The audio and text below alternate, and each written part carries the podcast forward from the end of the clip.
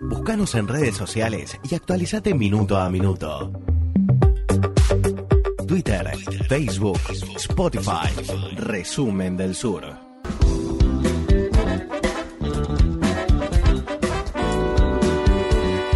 Seguimos en Resumen del Sur y es hora de seguir viajando y esta vez nos vamos para Rusia. En Rusia, allí donde yo creo que deben estar investigando el cáliz de la vida eterna para que lo beba su presidente Vladimir Putin. Noelia Pérez Rivaben, ¿cómo estás? Buen día. Buenos días. ¿Cuántos años tiene Putin? 67. 67. ¿Y es posible que gobierne hasta qué año? Hasta el 2036. Tendría 83 años si no me falla la matemática. Que después fue 83 años. Es decir, que puede ser que viva más como presidente que como cualquier otra cosa en su vida. Exactamente, sí. Puede ser que gobierne más que, que José Stalin, por ejemplo. Palabras mayores. Mayor. Definitivamente en el panteón de... de A, lo- a los rusos les encanta, igual que los gobernantes, vivan mucho y gobiernen mucho. Catalina, Pedro, Stalin, Putin. O sea, eso es una Iván el regularidad. Terrible, Iván III. Iván el sí. Terrible, es una regularidad eso. Sí, bueno... De eh, acá suena raro, desde Occidente suena, nos suena raro. Es una, es una discusión en ciertos foros, pasa que esta discusión en general siempre termina pateando el tablero y se van por cualquier lado, pero eh, hay un argumento, hay algo más o menos confiable en relación a que a los rusos les gusta la estabilidad, no les gusta el cambio ni las rupturas, y bueno, tener un presidente durante tantos años es efectivamente, bueno, una estabilidad.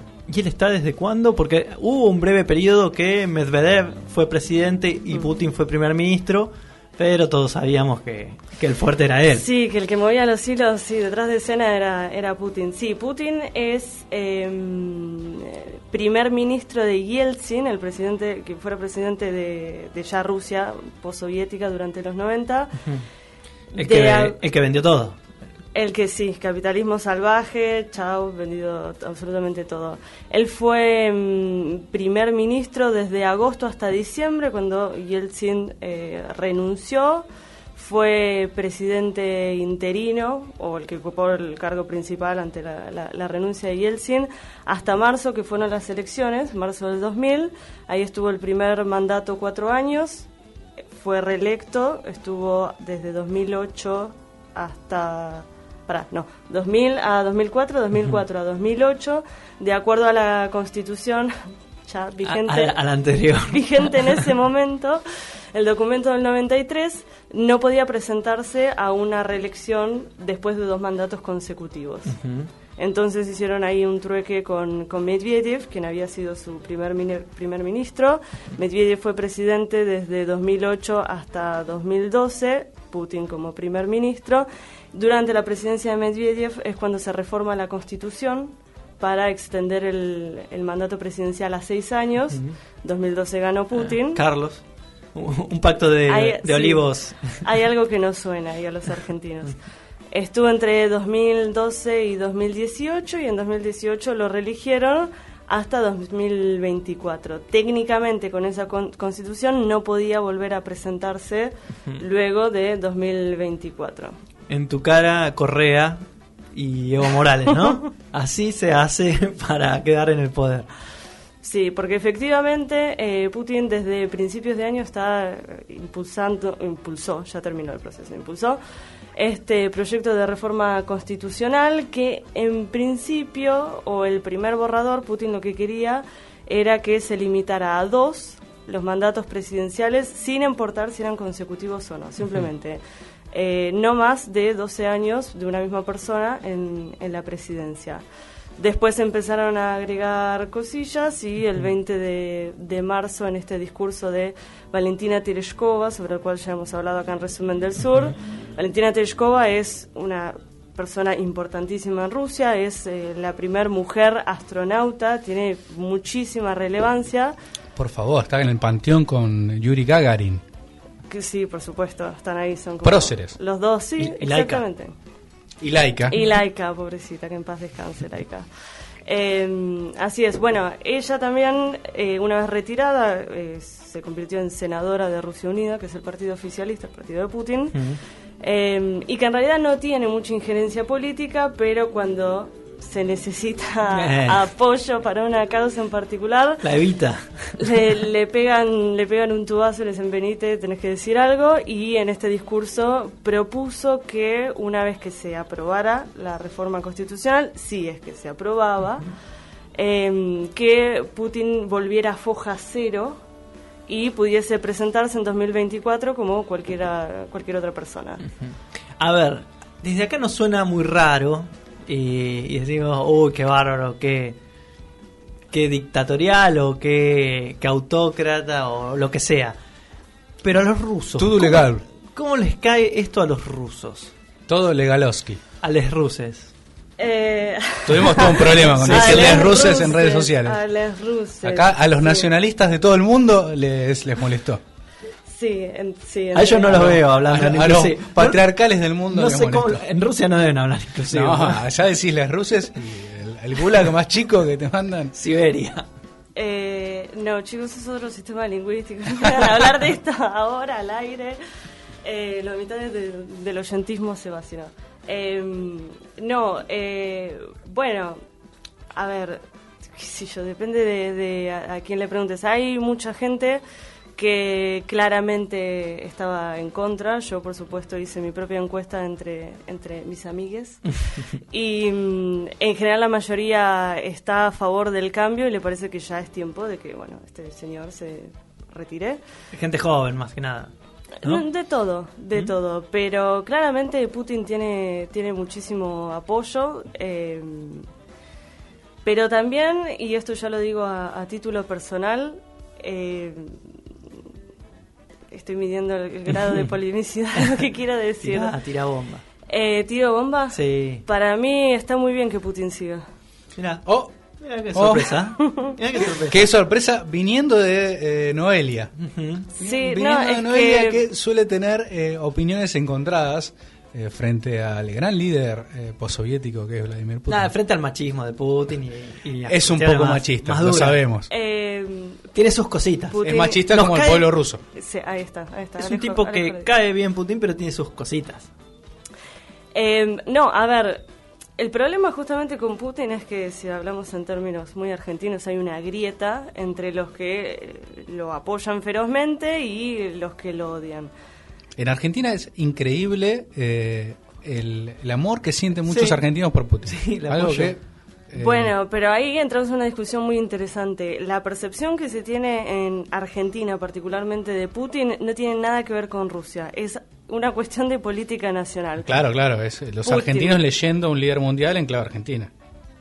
No, en clave de, de alianzas políticas. Putin y, y Cristina tenían muy buena relación.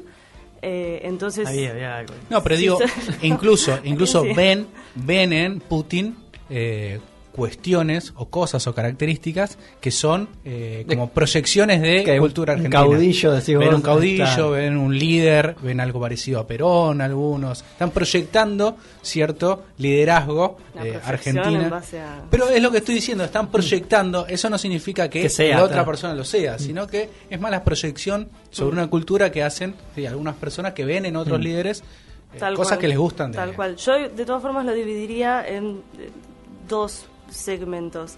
En lo que es eh, Argentina particularmente, me parece que la lectura de Putin tiene mucho que ver con la política nacional y con el grado de afinidad que se tiene con el kirchnerismo. En general los kirchneristas lo bancan a Putin porque se lleva muy bien con Cristina y eh, los anti-kirchneristas lo odian porque ven ahí la semejanza. Que conozco mucho peronista, anti-kirchnerista que banca a Putin.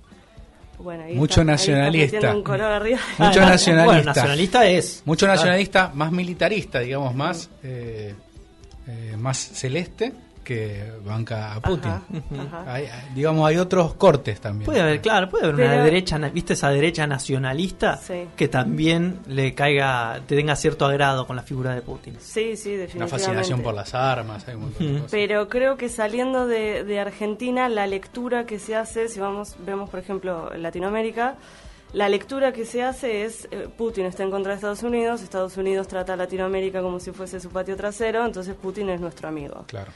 Y ahí es donde yo tengo mis disidencias, porque si bien me parece que Putin es una claramente una figura súper relevante en cuanto a política internacional.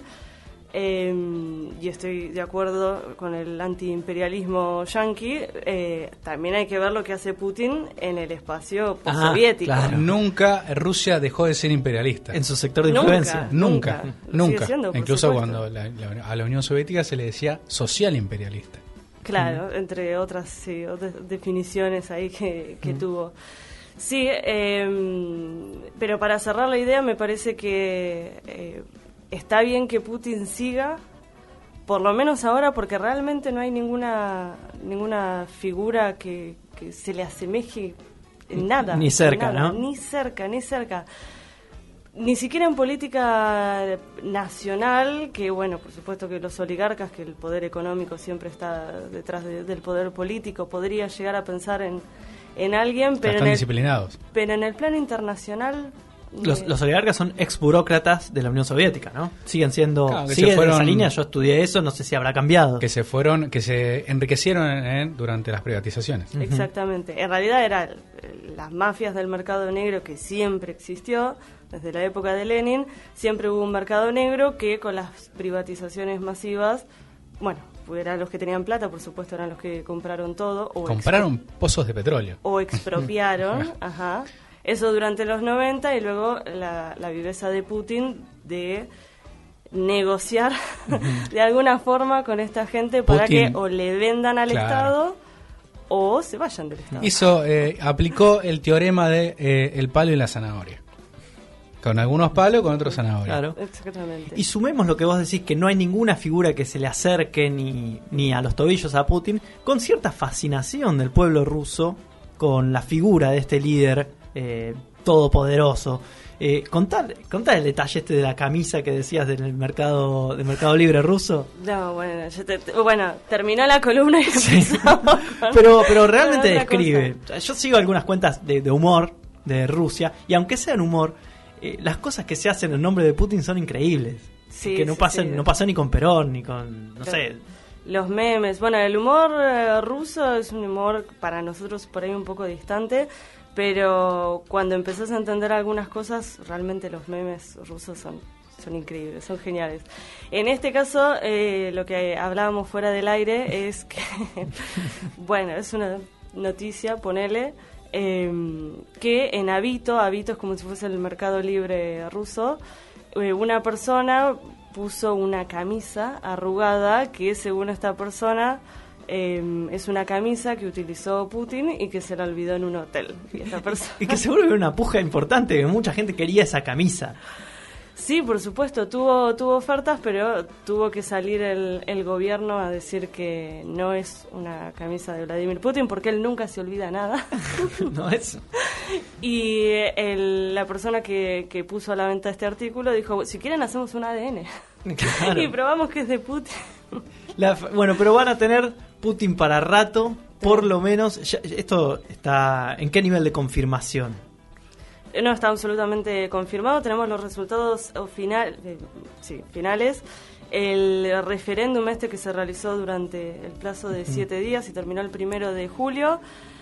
El 2 de julio ya teníamos los resultados eh, finales. Votó a favor de la reforma constitucional un 77,92% Toma. frente a un 21,27 en contra, con un 65% de, de participación electoral. Ayer ya Putin se reunió con la Comisión Electoral Constitucional para decir que, bueno, que ya está, ya tenemos eh, constitución. Muy bien, Putin hasta 2036. eh, hay Putin para rato, señores.